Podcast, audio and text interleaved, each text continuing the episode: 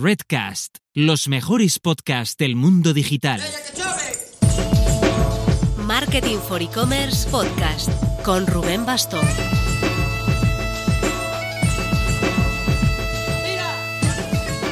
Hola marketers, ya estoy de vuelta en mi setup habitual con la isla de Ons al otro lado de la ventana y un poquito mejor de la voz. El viaje a México fue intenso pero muy productivo. Puedo avanzaros que repetiremos los premios e-commerce como el año pasado, prevemos hacer un e-commerce breakfast en Ciudad de México a finales de mayo y en lo que más os concierne aquí al podcast, prevemos saltar a dos programas a la semana. Toma bombazo.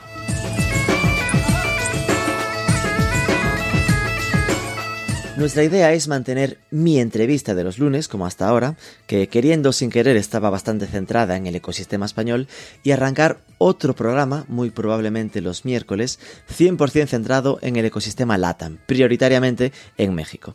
Tuvimos duda de si hacerlo en un nuevo podcast o integrarlo en este, y aunque me daba un poco de miedito que los que escucháis desde España os pudiese chirriar de repente encontraros con una nueva voz y esa línea más centrada en México, creemos que el sentido común dicta que lo propio es que usemos este canal como tal, como si fuese la SER, y dentro del mismo los oyentes podáis escoger si queréis escucharlos todos, o solo el de España, o solo el de LATAM. Como ya hacéis ahora, vamos, picoteando en las entrevistas que más os llaman la atención. Pero vamos, que se vienen cositas.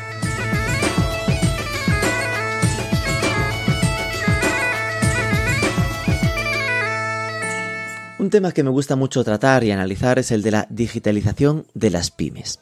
La digitalización afecta a todos los tamaños de empresas, sin duda, pero una cosa es afrontarla con la cartera llena, como Inditex, y otra ser una tienda de barrio y notar que suenan campanas y no saber de dónde vienen, y ser solo el gerente y no tener horas en el día ni para informarse del tema. Cada uno tiene sus retos, obvio, pero empatizo mucho con estos proyectos pequeños y ese fue, por ejemplo, el motor del libro de e-commerce que escribimos con Antonio Fagundo y Valentín Hernández. Esta semana tenemos uno de esos casos. Santiago Barroso es el director general de Calzados Paima. Es una cadena con una veintena de zapaterías en Andalucía, concentradas sobre todo en Sevilla, Cádiz y Málaga. Es una empresa familiar de tercera generación que ya ha saltado el e-commerce en calzadospaima con y.com y vamos a revisar con Santiago cómo les va, las barreras que encontró en las tiendas físicas, cuánto pesa en su negocio ya la web y los marketplaces y cómo lo está gestionando a nivel marketing. Vamos con ello. Pero antes... Lo primero que le dije a Santiago al acabar la entrevista fue, pero hombre, si me compro dos pares de zapatos, 100 euros, oye, que son además muy bien de precio, pero son 100 euros, en esa pasarela hecho en falta una opción de pagar a plazos, como la de Secura, que aumenta directamente el ratio de conversión y la cesta media de compra. Segura tiene dos productos que son sin ningún tipo de interés para el usuario final, el pagar en tres meses o compra ahora y paga en siete días, además del ya clásico pago fraccionado entre 4 y 18 meses para escoger.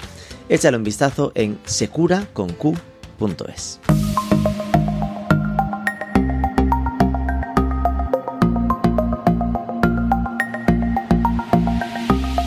Santiago Barroso, muy buenas. Muy buenas, ¿qué tal? director general de Calzados Paima. Ah, yo no conocía especialmente esta marca, yo soy más de Calzados Lola, por temas eh, eh, territoriales. Eh, cuéntanos primero. Veremos después de esta entrevista. Para ubicarte un poco primero, ¿de dónde eres y cómo llegaste a este proyecto? ¿De dónde soy? Pues llevo prácticamente soy más de Madrid que de ningún otro lado, porque he vivido en Madrid prácticamente toda mi vida laboral, veintitantos años, y por circunstancias de la vida, pues me vine a trabajar a Gibraltar, al campo de Gibraltar. Y bueno, pues eh, la familia, mi familia política eh, tenía este proyecto, es este proyecto calzados y de tiendas de calzado, pues tiene como 60 años ya. Seríamos ahora mismo la tercera generación, por así decir, ya estaría al mando de, esta pequeña cadena de zapaterías. ¿no? Una vez nos desplazamos de Madrid aquí, pues por cosas de la edad de, mi suegro, que es el dueño de la compañía y demás, pues decidimos que era hora de empezar a tomar, la, no la rienda, sino empezar un poco a participar y ayudar en el proyecto, ¿no? que, es lo que, que es lo que hemos hecho al fin y al cabo. Entonces, entonces yo dejé de lado un poco mi profesión, que es financiero. Yo llevo toda mi vida en el mundo financiero, en gestión de fondos de inversión y de bolsa y demás. Hemos alternado a lo que es el mundo de verdad, como digo yo, el mundo retail, la economía de verdad, no la economía financiera. y a jugarse la vida al artista, como digo yo, no, no solo con cosas etéreas un poco, ¿no? que siempre suena el mundo financiero un poco etéreo, como que nada es real, pero, pero es así. Y eso es un poco el paso ¿no? que, que, hemos dado desde hace un par de años largos, dos, tres años. Entonces, eh, ¿tu suegro es como el fundador, digamos? La segunda no, generación. Bueno, eh, efectivamente, es la tercera generación, como te comentaba, porque esto es una historia de suegros y yernos. ¡Oh, madre mía! Vez... El suegro de tu suegro. Correcto. El suegro de mi suegro fue el que fundó la, la, primera zapatería allí, como te contaba, hace unos 60 años, ¿no? Porque él vivía en Villamartín, un pequeño pueblo de la Sierra de Cádiz. Bueno, no tan pequeño, son, no es tan pequeño el pueblo. Y él hacía, pues, también por su trabajo de chofer y demás, hacía eh, muchos viajes a Sevilla. Entonces, por aquel entonces, casi nadie tenía coche, ni casi nadie se podía desplazar eh, tan fácilmente como lo hacemos ahora, ¿no? Y todo el mundo le encargaba cosas de Sevilla. Y mucho, mucho de los encargos eran zapatos. Entonces, pues, una y otra vez, una y otra vez, él se desplazaba a, a, a ver a representantes de zapatos, almacenes de zapatos, hasta que ya le dijeron, Manuel, eh, ¿por qué no montas una zapatería? Si, está todo, cada rato estás trayéndote zapatos, ¿no? Y así fue como, como, como, empezó la primera, la primera tienda de, de zapaterías. ya me estoy imaginando que lo de Paima, el, el, más debe ser de Manuel. No, ahora te cuento. No sabemos muy bien porque mi suegro no, no ha desvelado el secreto, pero, pero ahora te cuento el origen del nombre. El, las primeras se llamaban La Concepción, porque estaban en la calle allí mismo en, en, en Villamartín y mi suegro le puso La Concepción, Zapatería La Concepción. Entonces, él montó, llegó a montar como tres o cuatro o cinco tiendas de por entonces y ya se jubiló. Optó por decirle a, a mi suegro, que era su yerno, sí, eh, sí. decir, bueno, hay esto. Entonces, pues mi suegro dijo, pues adelante, yo tomo aquí las riendas. Entonces ahí se repartieron un poco entre el hijo y el yerno y al final el que tuvo éxito fue el yerno. Entonces el yerno, mi suegro, fue el que realmente impulsó la marca Paima. Él ya después cambió por completo la estructura de las tiendas, fue de los primeros que metió el sistema de, nosotros le llamamos el toca-toca, que es eh, que los zapatos estén expuestos y que la gente los pueda ver y tocar, porque claro. antes, si te acuerdas, las zapaterías era el escaparate y tú le decías, quiero eso, y el hombre te lo sacaba, te lo despachaba, ta, ta, ta. Pues ese primer sistema de que, pues, un espacio abierto con toda la mercancía a disposición del cliente fue Él fue el que empezó el concepto de compra experiencial, dilo así. bueno, no sabemos quién sería primero, si, si él o, o, o, o Nike, en Estados Unidos, no, ten, no, tenemos ni idea, pero desde luego que en los pueblos de la Sierra de Cádiz te aseguro que el primero fue él. Entonces, gracias a eso, pues fue, tuvo mucho éxito y decidió ponerle Paima porque él se llama Francisco y su mujer Marisol. Entonces, Paco y Marisol o papá y mamá, no sabemos muy bien de, de dónde viene o cuál ha sido el origen de la marca, él nunca lo ha querido decir, pero nada, se supone que es Paco y Marisol. Qué bueno, vale, vale. Y era un nombre muy pegadizo, muy comercial, eh, Paima, Paima, Paima, y se quedó Paima la cadena ya. Y él, a base de pues, muchísimo esfuerzo y sacrificio, pues ha conseguido pues, tener esta pequeña cadena, pequeña entre comillas, porque ya no quedan tantas como, por desgracia, como, como las nuestras, que son veintitantas tiendas eh, y puntos de venta en, en, España con marca propia. Era lo que te iba a decir. Cadenas de multimarca, que venden marcas de, de varios eh, fabricantes y demás conocidos, pero realmente que comercialicemos prácticamente el 90 o más del 90% de nuestros artículos con nuestra marca, pues realmente ya no quedan tantas. Una de nuestros principales competidores, que era Maripaz, llegó a tener un mundo de tiendas, pero acabó como acabó. Por desgracia, pues, como te digo, pues ya no quedan tantas. ¿no? ¿Cuál fue el momento donde más tiendas tuvisteis? ¿O cuántas eran en total? Pues como te puedes imaginar, en 2019, que eran 27 yeah. tiendas, previo a la, a la gracia del COVID. Entonces ahora hemos hecho un poquito de desescalado, obviamente, durante estos dos años, sobre todo el primer año, que, que fue un desastre absoluto para, para todo el mundo y en especial para, para la gente que teníamos eh, negocios de cara al público, porque obviamente no había público, con lo cual pues no había negocio. Tuvimos que cerrar varias tiendas y ahora mismo estamos en 24. Bueno. Hemos abierto una más en Sevilla y, y estamos en 24, incluyendo los, los, las, las, las tiendas online, ¿no? digamos. ¿Cómo? Porque me decías que tenéis marca propia, es decir, que yo entrando en la web, sí. la, lo que se ve realmente son zapatos brandeados como, como esa marca. ¿Esto fue así desde el principio o, o cuándo apareció también la, la, marca Paima? Bueno, la apuesta real fuerte eh, por la marca propia siempre ha sido así de, de, desde el origen de, de Paima, eh, oh. de, Desde que se puso el nombre, ¿no?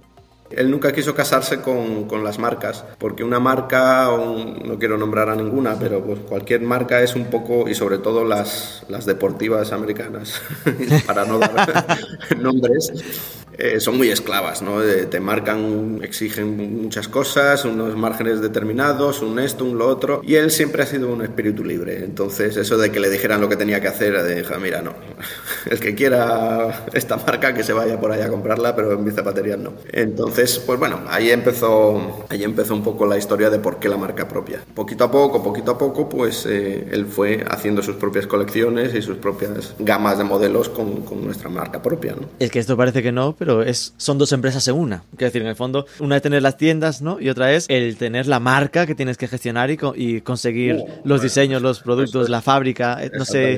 Eso es, eso es un mundo aparte. o sea, es- para eso estamos un poco la tercera generación, como te decía, ¿no?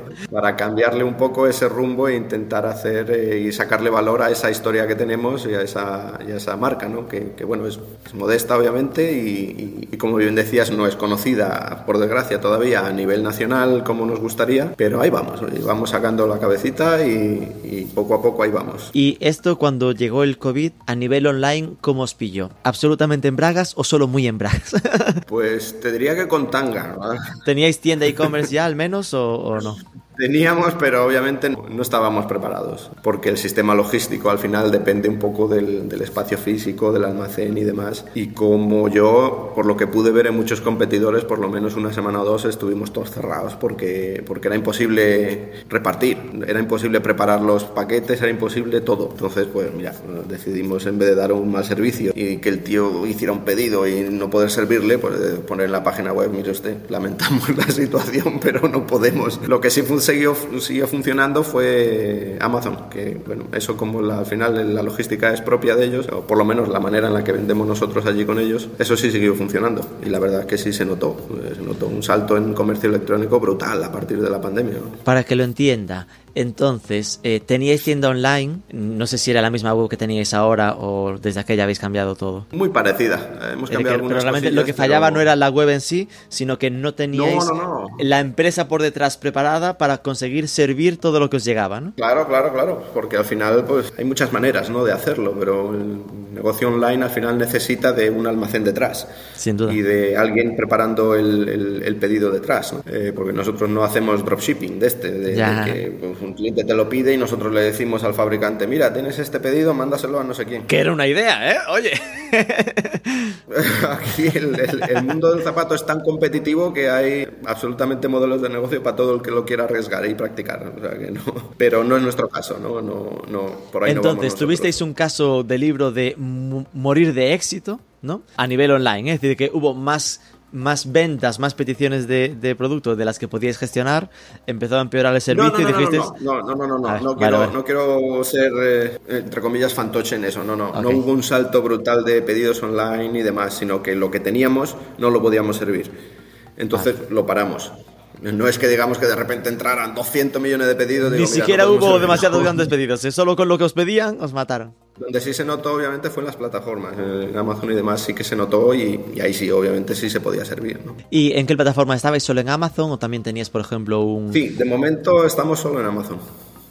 Y eh, estamos pensando en un futuro quizá expandirnos a otras, pero las que he investigado son no, no nos conviene a nuestro modelo de negocio por el tipo de comisionaje que llevan y demás. No encaja mucho. ¿Cuáles No os encaja. habéis pensado y no os encajan?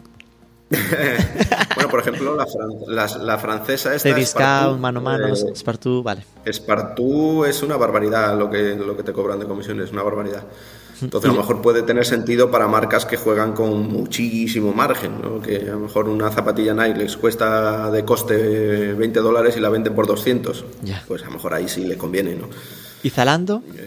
Zalando, eso es- lo tengo ahí en la recámara. Es la, es la- la que tiene posibilidades, ¿no? Sí, sí, a esa sí la tengo yo ahí en la recámara para, para un futuro. Lo que pasa es que no doy abasto, realmente no damos abasto. Tenemos que adecuar muchas cosas en el sistema, eh, con código SEAN y demás, para que pueda funcionar. Eh, la, plataforma de, la plataforma de Zalando. Claro, que hay que adaptarse bastante a su forma de, hacerlo. Foto actual. Eh, a día de hoy, entonces, tenéis 24 tiendas físicas, un e-commerce y venta en Amazon.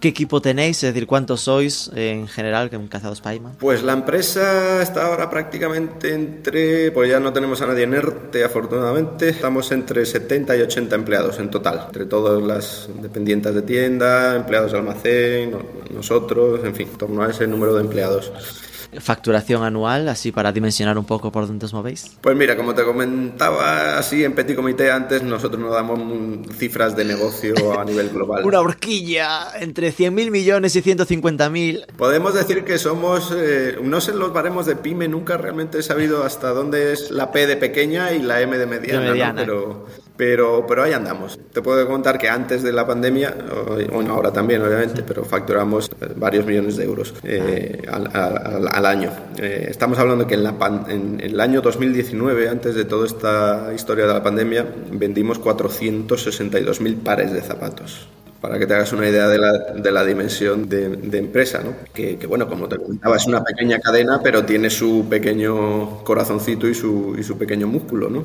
De, de ventas. Y de esto decías que no todo era marca propia, pero casi todo, ¿no? Prácticamente todo, sí. Tenemos algunas cosas con, con, con fabricantes, sobre todo españoles, eh, marcas españolas, que bueno, somos, como te podrás imaginar, amigos y conocidos de todos. Y bueno, pues hay colecciones chulas y demás que bueno, pues las metemos también, obviamente, ¿no?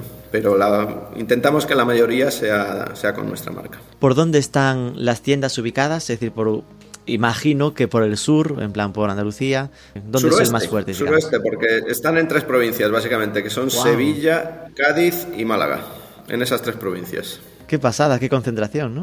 sí, por eso, porque al final nació todo en la Sierra de Cádiz. Claro, y, claro. Y, Internacionalizar y los... en vuestro caso era irse a, a Málaga, ¿no?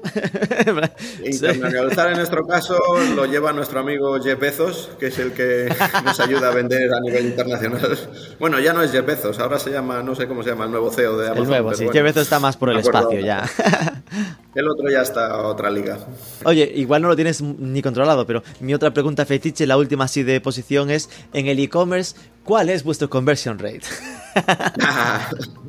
la pregunta del millón, ¿dónde? ¿En la web o en Amazon? Eh, oh, qué buena, en las dos. Dime, la web primero. No, a ver. Por desgracia todavía eh, el negocio online no lo tenemos desarrollado lo suficientemente bien como para tener una conversión que yo considere normal. Estamos en torno al 1 o 1 y poco, que, que, yo sé que los que se le da bien y van bien están en torno al entre el 2 y el 3 por lo menos. ¿Hablas de tu vertical? Es decir, cuando dices que los que lo hacen bien están entre el 2 y el 3, dices de hablar con gente del sector de zapatos. No, sí, de, buenos, de, de, negocios en general online. Eh, no hablo ahora de, de, calzado. No, lo digo porque a, veces, a ver si vas a estar tú eh, siendo muy optimista con el, el conversion rate ideal, ¿no? Es decir, que no un, creo, uno no y uno y pico por ciento en general está en la media. Otra cosa Hay es que veces es cierto... que estamos por debajo del 1, eh, entonces eh, en rachas que estamos por debajo del 1, pues yo te digo que claro. la media tiene que andar por ahí y no, no, no es suficiente ni mucho menos. O sea, para mí es una cosa que no está bien y, y, estamos trabajando en mejorarla a marchas forzadas, porque esto al final te duermes y te lleva la, te lleva la corriente como al camarón, vamos. ¿Y qué estáis haciendo para mejorarla? Es decir, la web en que la tenéis hecha, porque yo veo la web y la veo mimada, Eso. es decir... Está el tema es de... Un PrestaShop, es un PrestaShop. Es decir, veo un PrestaShop, veo que está envíos gratuitos a la península por venta de más de 50 euros, que en zapatos es prácticamente como decir envío gratis. Es decir, que salvo que de, de repente se claro. pidan unos calcetines que tengáis ahí escondidos, difícilmente no. No, tenemos, tenemos muchas cosas con precios muy atractivos, de, de sobre todo cuando entran sí. las rebajas y demás, de, de, en torno entre 15 y 20 euros. Pero claro, que es que si te compras un zapato en rebajas y encima quieres que te lo envíe a tu casa y te ataca, o sea, es que directamente no, no puedo. Es que no, normal, normal. Es inviable. ¿no? Es y inviable. de hecho dije esto y me lo como porque ahora estoy navegando hacia abajo. Hay botas por 45 euros, botines por 35. Es decir, que está muy bien de precio, maravilla. Pero veo que tenéis lo La de sí. Trusted Shops, en plan para analizar lo de las opiniones. Es decir, que se nota sí, que no es algo recién llegado, que se acabáis de montar un WooCommerce como para empezar. Es decir, que está esto trabajado. Sí, no, no, no. Esto lleva ya varios años detrás. Lo que pasa es que, como te digo, no, no está de mi gusto y no está todavía todo lo bien que tiene que estar. Lo estará. Espero que un próximo futuro lo esté. A día de hoy, ¿cuál es el porcentaje que entiendo que pequeño, porque venís de un, sabes, son varios millones de euros y vuestro peso más grande será en tiendas, pero ¿qué porcentaje supone online para vosotros? Pues mira, entre web y, entre ¿Y web y plataformas estamos en torno entre el 8 y el 10%, que no es mucho, vuelta, no es mucho, pero bueno, Bueno, vamos de- creciendo. depende de tus objetivos. ¿Cuál es tu objetivo? ¿Dónde quieres poner este porcentaje? Pues eh, buena pregunta. Buena pregunta. Yo quisiera que fuera mitad y mitad, fíjate. ¡Hala! Porque- sí, sí. Que seguimos, queremos seguir creciendo en, en- en tienda física, obviamente. Queremos este año abrir otras cuatro o cinco tiendas más, por lo menos. Tienda física. Pero no dejar de lado, obviamente, el negocio online. No os descubro nada nuevo al decir que ya está aquí para quedarse. Entonces, Lo, lo que significa de lo que me dices es que tu planteamiento no es un planteamiento conservador, fidelizador, de que si me vuelven a cerrar las tiendas, al menos tengan e-commerce para, para tal, sino que estáis planteando algo más de crecimiento, Sí, sí, sí. de espacio, crecimiento fuera de sudeste, su- sudoeste, Andalucía, que se conoce a nivel nacional e internacional, digamos, ¿no? Yo he visto casos de muchas marcas que solo se dedican a online y demás y venden solo en lo online, pero al final todas acaban abriendo, no sé por qué, tiendas físicas, si te fijas. ¿Por qué? Pues porque al final la gente en moda quiere tocar, quiere ver. Hasta que no se descubra una tecnología en la que, no sé, te haga sentir y, y- hacerte ver si te queda bien o no una prenda a través de un ordenador, que no sé si llegará el caso de eso, pero conforme avanzan las cosas probablemente se el caso, pero ahora no lo es. Pues hasta que eso no pase, la tienda física yo creo que va a seguir ahí. No va a ser una cosa que, como dice la gente, oh, esto, el comercio retail va a desaparecer y no sé qué, no sé cuánto. Yo creo que no, yo creo que va a tardar y lo que sí que vemos, obviamente la tendencia es que las tiendas van a ser como una especie de showroom, o vemos que, que- que van a atender esa tendencia. ¿Sabes cómo van a ser las tiendas? Van a ser un toca-toca. Sí, volviendo, volviendo a nuestros orígenes. ¿no? Exacto, tenéis Entonces, que eh, ponerle ahí un, un trade- trademark, marca registrada. Exactamente, exactamente. Además nosotros estamos en una zona muy turística, muy turística, de costa, de sol y demás, y entonces te puedes imaginar lo que nos ha afectado todo esto. Cuando, cuando todo esto vuelve, en verano, que aquí el verano es eh, largo, aquí el verano son 7-8 meses, El no verano. el, ver- no el verano así, sino las temperaturas de verano, me refiero. ¿no? Obviamente hay mucho turista que viene, compra y se va. No compra online. Claro. Viene, compra y se va, viene, compra y se va. Y eso es un porcentaje muy importante ¿no? en, en nuestro negocio. Y no lo podemos abandonar, como es normal. Y no lo vamos a abandonar. Es más, queremos, claro, queremos crecer más todavía en eso, ¿no?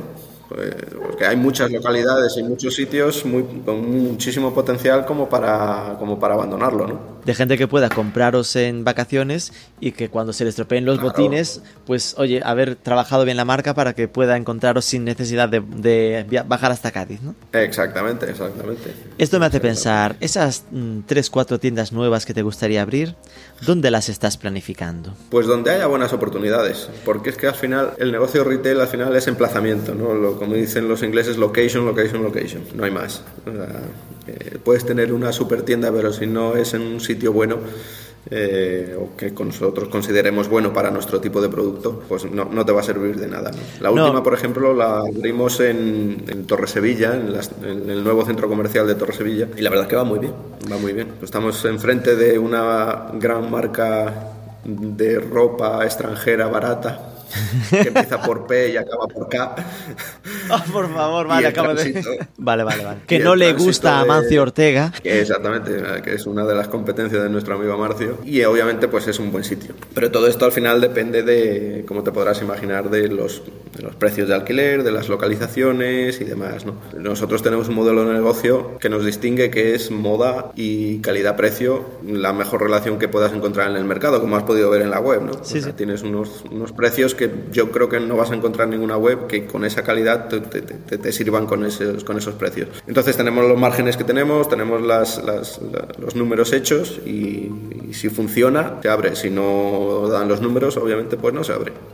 No, lo digo porque lo que decías de que ahora mismo las marcas nativas online que siempre acaban abriendo tiendas, ¿no? Pues un ejemplo, hace poco entrevistamos a Banana, a Blue Banana, nacieron nativa, pero abrieron en Madrid, en Barcelona, están abriendo en Valencia. Claro, ¿qué pasa? Que yo en esos casos lo acabo viendo como tengo una estrategia de marketing a nivel nacional como mínimo y abro eh, casi como un esfuerzo de marketing, ¿no? Como una forma de en grandes Sí, sí, ciudades totalmente. Eh, Realmente, entonces, pues estoy seguro de que esas tiendas todas pierden dinero. Bueno. Convencidísimo. igual no, ¿eh? Es decir, que, es decir, oye, le sirve como un esfuerzo de marketing, pero bueno, también están buscando... 90 y- 90 y mucho por ciento. Hoy lo que nos está diciendo. No me hagas llamar al de Blue Banana, que le pregunte. Pero, eh, Que sí, claro, que es lo que tú dices, es una técnica de marketing como otra cualquiera. Entonces, a nivel global no perderá dinero, pero los puntos de venta esos que están tan bien situados, en la Gran Vía de Madrid, en la Rambla de no sé dónde, y venden artículos de precio medio entre 50 y 100 euros, es que no dan los números. Tienes que estar despachando tu producto, no vendiendo, despachando cientos y cientos de tus productos para que te salga la renta. Eh, bueno. que son rentas que estamos hablando de 20.000 euros para arriba al mes. claro, que al final es. son, son inversiones, son inversiones en marketing. Claro, exacto. Exactamente, son inversiones en marketing como el que tiene las grandes marcas, pues todas en la Quinta Avenida, todas pierden dinero, todos lo saben, pero les da igual, porque Bueno, estás pero- en la Quinta Avenida. Pero y ya ahí, lo, obviamente, no estoy pensando en, en la estrategia Zara centrísimo, ¿no? La estrategia Blue Banana de abrir en calle Fuenlabrada una tiendita pequeña, pero cerca, ¿no? En ese punto de soy modesto, pero oye, puedo decir que la tengo en el centro de la ciudad y todo este punto. No, no, sí, oye, que si es rentable, pues genial, ¿eh? Pero que yo por mi experiencia te digo que todo el que conozco, al final esas tiendas son o inversiones en marketing que, que la soporta el negocio online detrás o el negocio retail del resto de tiendas, o nada, los números para pagarte un local en la calle Fuencarral. Lo que, eso, fue en Carral, que dije fue en Labrada. Sabes tú, sabes, tú sabes latín. Pero claro, me preguntaba si eh, ibais a ir atacando como a... No, no. Tenemos 24 en el suroeste de, de Andalucía, pero la siguiente es en Barcelona y la siguiente en Madrid. No, no, que igual seguís No, creciendo en vuestro territorio, ¿no? Donde sois fuertes. Normalmente vamos a seguir creciendo en nuestro territorio, sí. Porque por logística, obviamente, nos conviene seguir en, en nuestro territorio y lo que sí queremos es, obviamente, que el la expansión online eh, sea la que haga un poco de esa expansión por el resto de España, ¿no? Claro, esto lo que significa es que a nivel online, en muchos aspectos, tenéis que funcionar como una marca nativa online.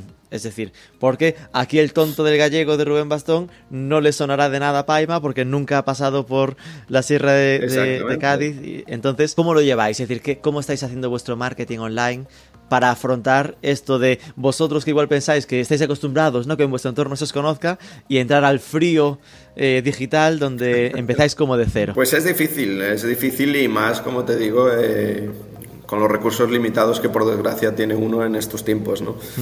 Entonces, eh, lo normal, lo primero que hacemos es la planificación, como, como todo el mundo hace en marketing y, y a partir de ahí, pues vamos trabajando pues lo que consideramos lo más eh, relevante para nuestra marca, ¿no? Fechas destacadas, productos destacados, eventos destacados, etcétera, etcétera. También hacemos alguna colaboración que otra en redes sociales, en fin, las, las cosas normales, pero insisto, le tengo que dar una vuelta a todo eso porque para destacar y para hacerlo bien, al final no puedes hacer lo que hace todo el mundo, que al final eres uno más, ¿no? Entonces tenemos que ser un poco proactivos e inteligentes ahí y ver cómo lo podemos, cómo podemos mejorar las cosas. Nos estamos quedando un poco atrás, creo yo, en ese sentido. Yo soy completamente franco. ¿eh? O sea, no, No, no, no, sí, sí.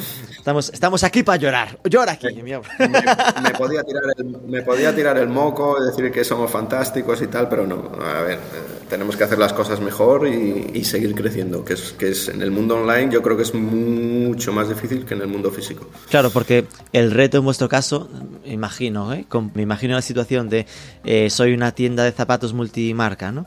Oye, pues al final te la juegas a Google Shopping, pones los zapatos, es como ir a un poco a precio. En vuestro Y caso, tienes la mitad hecho, que es que la gente conoce las marcas. Eso te iba a decir, que la gente busca las Adidas, busca las Nike, busca, oye, busca esas marcas y, y- y ya está como vendido, ya quiere ese, ese tipo de, de producto, ¿no? En vuestro caso tenéis que. Y un handicap que más que la es, tengo que generar confianza sobre la marca Paima de que me voy a poner esto en los zapatos y no se me va a romper y me va a ser cómodo. Exactamente. Pues hombre, eh, como te digo, lleva un esfuerzo detrás importante, ¿no? Muy importante. Eh, tanto de, de marca, de trabajar en la marca. Y marca me refiero ya no solo lo que es las cinco letras, sino lo que vendemos detrás, ¿no? Que al final somos una pyme española con una pequeña historia de atrás de negocio familiar y que intenta hacer y vender zapatos a la mejor calidad y a la mejor moda posible. En fin, no queremos ni complicaciones de que cuando te pongas nuestros zapatos pienses que estás en Bahamas y historias de estas de, de sensaciones magníficas, de cuando te pones una prenda y te crees ya John Lennon, yo no sé, estas cosas tan etéreas que a mí no, mira, a ver un zapato, vendemos zapatos y, intentamos venderlo la mejor calidad al mejor precio, ¿no? Eh, porque es muy fácil vender, bueno, no es fácil, pero que es fácil decir que un zapato de 200 euros tiene calidad, pues todo el mundo lo presupone, muchas veces no es verdad. Intentar vender calidad a un precio razonable tiene esa complicación porque al final el precio es una percepción de calidad inconscientemente, ¿no? Para todo el mundo. Lo que pasa es que, bueno, pues obviamente no te puedes poner a competir con marcas de Timberland eh, vendiendo Timberland porque no puedes, porque él tiene su marca a nivel mundial y tú no. Entonces tenemos que buscar ese compromiso de calidad-precio y trabajar eso, eh, que la gente entienda que que tiene eso a su disposición. ¿no? ¿La fabricación lo tenéis en España o, no? Tenemos en prácticamente en medio mundo. Eh, no, vale, lo decía porque a priori pensé, va, estos igual son así de jíbaros, de que lo están haciendo aquí y ni presumen de ello en la web. Al menos no presumís, pero porque está un poco repartida. está justificado. Sí, hay de todo, hay de todo. O sea, tenemos, porque por desgracia, a lo largo del tiempo en, en España no hemos sabido proteger lo nuestro. Es así de triste. Y la industria del zapato, que es puntera a nivel mundial. Puntera, te estoy diciendo, ¿eh?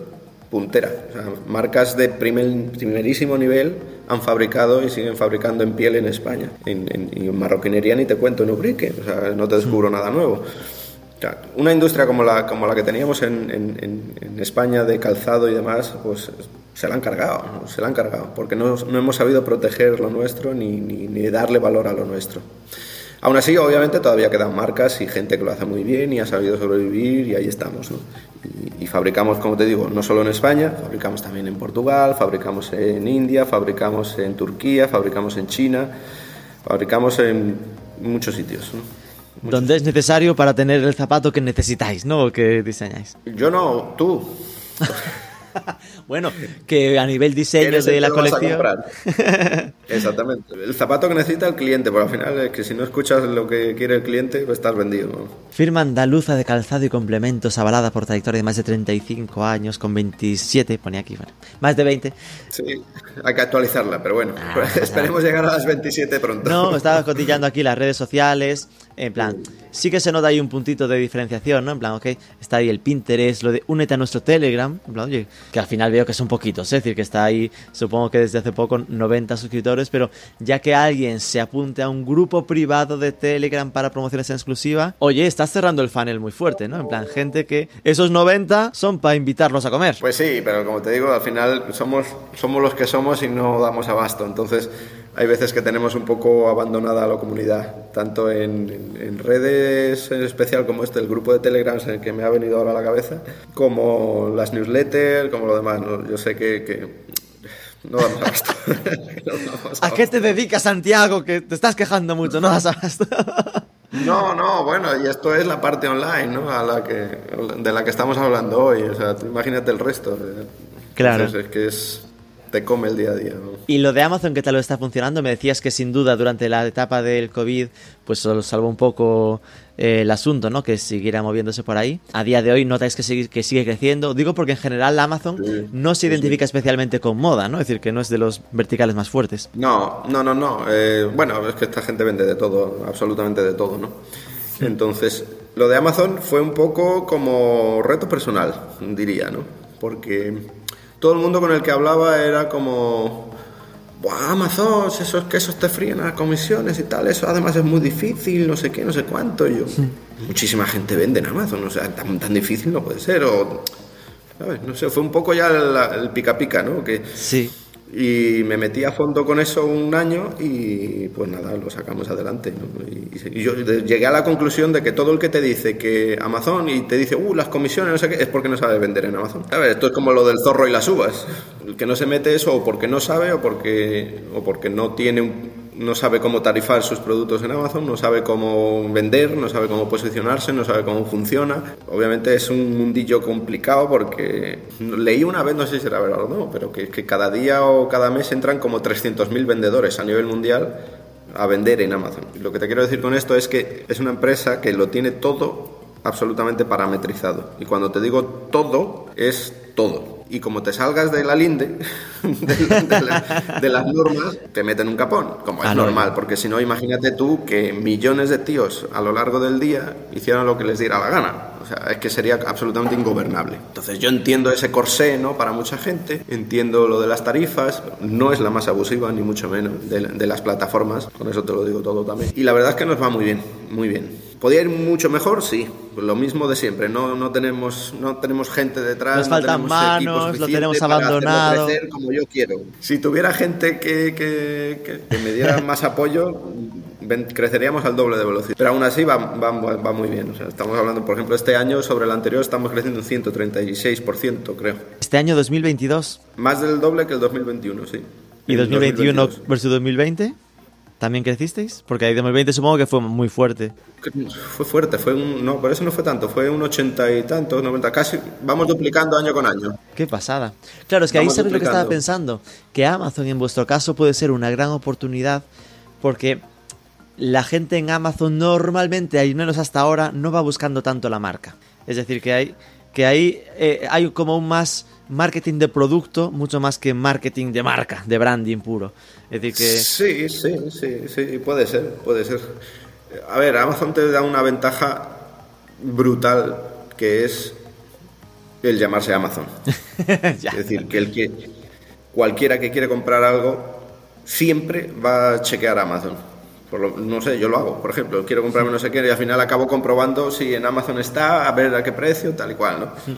Y, es, y, ese, y ese mar, ese océano eh, al que todo el mundo va, es tan sumamente gigantesco y la oportunidad es tan grande que es que no podemos no estar. Es mi punto de vista. Sí, sí. y, y ahí estamos. Y ahora mismo que vendéis a nivel Europa, entiendo que lo- este pack que tiene que de Sí. los cuatro países más grandes, ¿no? De Francia, Italia, Alemania, Reino Unido, así. No, bu- bueno, vendemos en, en- en toda Europa, prácticamente. O sea, los países más fuertes sí, es obviamente España, Alemania, Francia, Italia, eh, pero después también a través de estos mercados eh, Amazon Desde Alemania vende se vende a al resto Polonia. de países en los que no está presente, pero vende.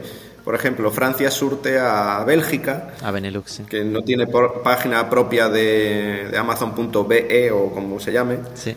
Eh, Alemania surte a, eh, a Austria, por ejemplo. Eh, también vendemos en Suecia, en Polonia, en, en Checoslovaquia. También se vende algo de vez en cuando. En fin, en toda bueno. Europa donde se puede exportar, se exporta. ¿Y, y el golpe de las devoluciones en Alemania, ¿qué tal? ¿Notáis que hay ahí Hombre, un subidón? eso es lo que te digo. Al final tienes que saber cómo adaptarte al mercado y a la realidad de cada mercado. Ni más ni menos. Al alemán le gusta comprar de dos y tres en tres. Sí, sí, él, por ejemplo, en moda, no sé en el resto, ¿no? Pero en, en moda es, es un, pa- un patrón clarísimo. El, el tío tiene un 44 y se compra el 43, el 44 y el 45 Tal cual. Y te devuelve dos. Bueno, pues nada, tú le tarifas al tío lo que le tienes que tarifar para que te salga rentable la venta de un zapato cuando se lleva tres. Cuando se Bueno, llega a ti es sabiendo que vas a tener que hacer la devolución de dos, quieres decir. Claro, claro, claro. Entonces, es lo que te digo, al final es, es cuestión de echar números y, y a- y adaptarte a cada mercado. Sí, pero esto lo dices muy fácil, pero esto es de las hostias que lleva más gente con Alemania, ¿no? El, lo difícil que es el hacer esos números Alemania de... sí tiene una tasa de devolución de la media, la media es, no la nuestra, ¿eh? la media del comercio online en Alemania es de, eh, creo que recordar que leí que era del 30%, una cosa así, en moda. Y me parece poco. Y, y en determinados sitios como Zalando y cosas de estas, cre- creo que llegan hasta el 50%, he leído. Me lo creería más Con lo a cual- nivel de las conversaciones que he ido teniendo. A la nivel nuestra market... es menos de 30.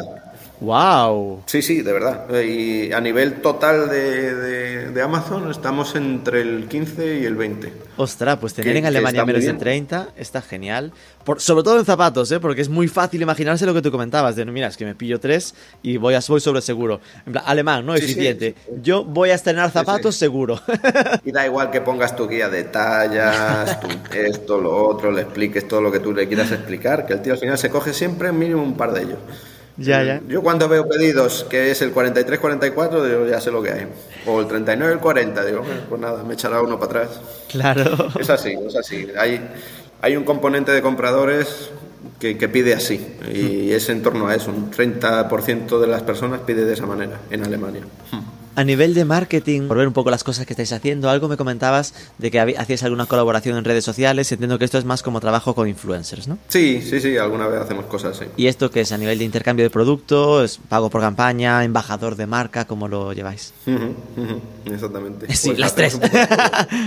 No, sí, en serio, porque depende. eh, y, y- y no todas funcionan, porque muchas veces la que te crees que va a funcionar no funciona y no vende un carajo.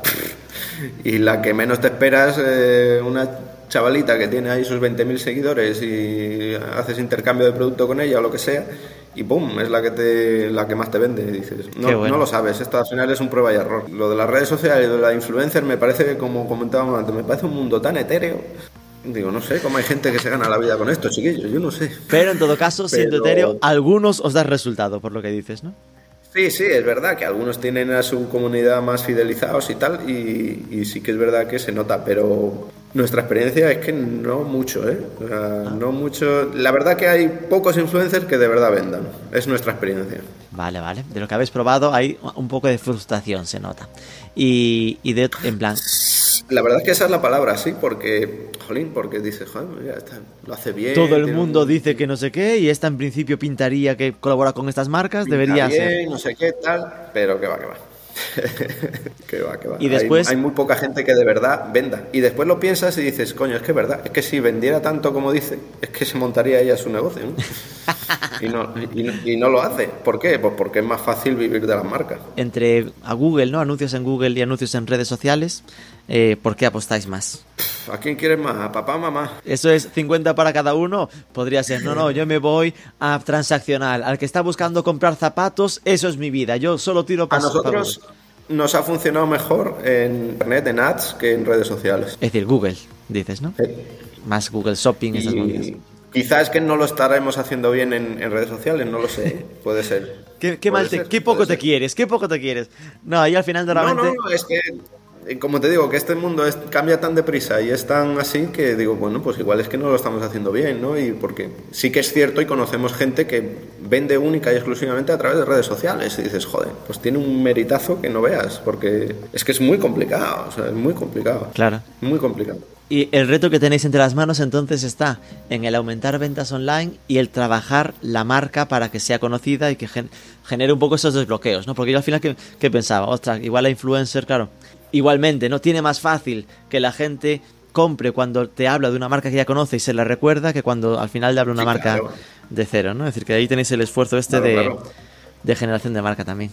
Madre mía. Exactamente, exactamente. ¿Qué Es un poco la pescadilla que se muerde Sí, la sí, sí. cola, ¿no? Porque No. al final la influencer que quiere crecer pues trabaja con marcas que no son tan conocidas como la nuestra Claro. y nosotros obviamente pues no le podemos pagar eh, dos millones de dólares a la Kardashian por un post porque no Porque pedimos sí presupuesto, pedimos presupuesto, pero no, al final no pudimos cerrarlo. o lo que cobre o lo que cobre esta mujer yo qué sé no tengo ni idea porque ahí ya- seguro que además ahí morimos de éxito o sea nos petan la web no podemos servir o sea no no estamos en ese punto ni mucho menos vamos. ¿Cuáles son tus retos entonces? Así, 2022-2023. ¿Cuáles son tus siguientes pasos para romper los límites de calzados Paima? pues aprender a hacer las cosas online mejor Ah, con eso te lo puedo resumir eh, y todo lo que comprende online, todo desde, desde ads hasta redes, hasta SEM, hasta SEO, hasta todo. Hay que, al final tiene uno que, que- que saber de eso, porque si delegas, eh, por nuestra experiencia, al final es un poco como lo de que te comentaba de las influencers. Al final eh, no puedes delegar el negocio en, en- en- en alguien, en un tercero, o al menos todo, porque es que nadie va a ganar el dinero por ti. Es tan sencillo como eso. Porque si no lo haría él para él. Entonces, como lo hace uno y como lo supervisa uno, no lo hace nadie. Entonces, tenemos que aprender mejor. Tenemos que hacer las cosas mejor. Qué pasada. Siento ese punto de no tengo tiempo, no sé hacerlo bien. Y por otro lado, me dices, y sé que no hay otro camino. En plan que- porque te iba a preguntarte, estás pensando, cierro la puta web y me quedo con las tiendas, que es lo que me se me da bien, pero entiendo que no, que no va por ahí. No, yo soy muy cabezón y, y esto lo hay que sacarlo por cojones. Perdón por la expresión. Nada, hay confianza, hay confianza, no hay problema. Pero hay que sacar, hay, hay, que aprender a hacerlo y hay que sacar tiempo de donde sea para aprender a hacerlo mejor. Es decir, que al menos el camino lo tienes ayuda claro. De terceros, obviamente hay que apoyarse en un equipo y con ayuda de terceros, pero al final la responsabilidad es nuestra y somos nosotros los que tenemos que aprender. ¿Habéis notado alguna tensión al notar ¿no? que se va empujando más la parte online de las tiendas? Es decir, que sientan el miedo de van a quitarnos importancia o que se les Ah, quitan sí, como sí, los sí. beneficios. ¿Esto cómo lo gestionáis? sí, sí, sí, sí. Al principio, sobre todo, ahora ya no, porque eh, las tiendas obviamente tienen eh, objetivo de ventas, ¿no? Y entonces cada vez que, que- que entraba un pedido online o lo que sea, que lo tenían que servir desde la tienda, no sé qué, no querían. No querían promocionar la web porque decían, me va a robar mis ventas aquí y tal. Y digo, Ya. "Mira, que no, que no, que la venta te va a computar a ti. Ahí, imputación correcta. Pedido. Haz el favor de preparar el pedido. Pero sí, sí. El- al principio era un poquito conflictivo. Al principio te hablo de eso, de hace 4 o 5 años, ¿no? Claro. Hoy ya todo el mundo entiende que al final esto es el mismo barco y, y- Bueno. y- y tenemos que remar todos. Por lo menos esa barrera interna está superada, ¿no? Sí, sí, costó, ¿eh? Pero sí.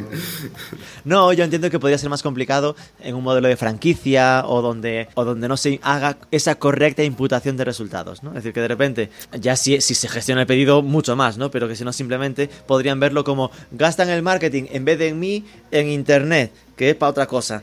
Y sin, sin entender que eso que hace en internet también le va a traer gente por la puerta, o que gente que se vea la web y que después entrará por la tienda ya sabiendo el modelo que quiere, preguntándole exactamente el que quiere comprarse, ¿no? Verdad, verdad, verdad. Pero bueno, creo que nosotros esa parte la tenemos superada. Pues nada, Santiago, de verdad, muchísimas gracias. Está claro que tienes unos buenos retos bien, bien visibles por delante, pero me parece un ejemplo muy, muy claro, ¿no? De una empresa en transformación. Sabes, muchas veces yo recuerdo en el año 2020, cuando fue todo esto, muchas, muchas marcas locales, ¿no? Es decir, de, de tiendas físicas, estaban con este punto de qué hago yo, es decir, que gente que ni tenía web, ni tenía el, el tienda online. En vuestro caso, oye, seguramente le sonará bien el ver hasta gente que tenía eh, oficialmente tienda online las pasó putas, ¿no? Hablando mal de nuevo, porque Correcto. era la cosa mucho más complicada de lo que parecía. Y entonces es bueno lo de que, oye, que se apunten el, el reto de que seas quien seas, tenga las tiendas que seas, lo que toca es entender que el usuario está comprando por internet y hay que saber trabajar en este ámbito, ¿no? Ni más ni menos. Correcto. Pues Santiago, de verdad, muchísimas gracias y mucha suerte en estos retos. Un abrazo. Muchas gracias.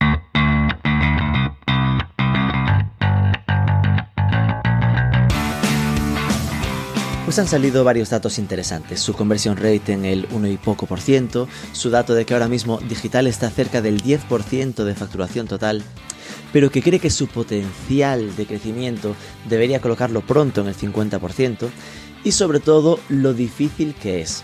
Que esto de crecer en digital no es coser y cantar, y va bien que de vez en cuando lo escuchemos. Espero que os haya sido útil, si así ha sido, recuerda compartirlo por redes y etiquetarnos para que sepamos que hay alguien del otro lado. Déjanos 5 estrellitas en el podcast en Spotify o Apple Podcast. Sobre todo, suscríbete y nos escuchamos el próximo lunes.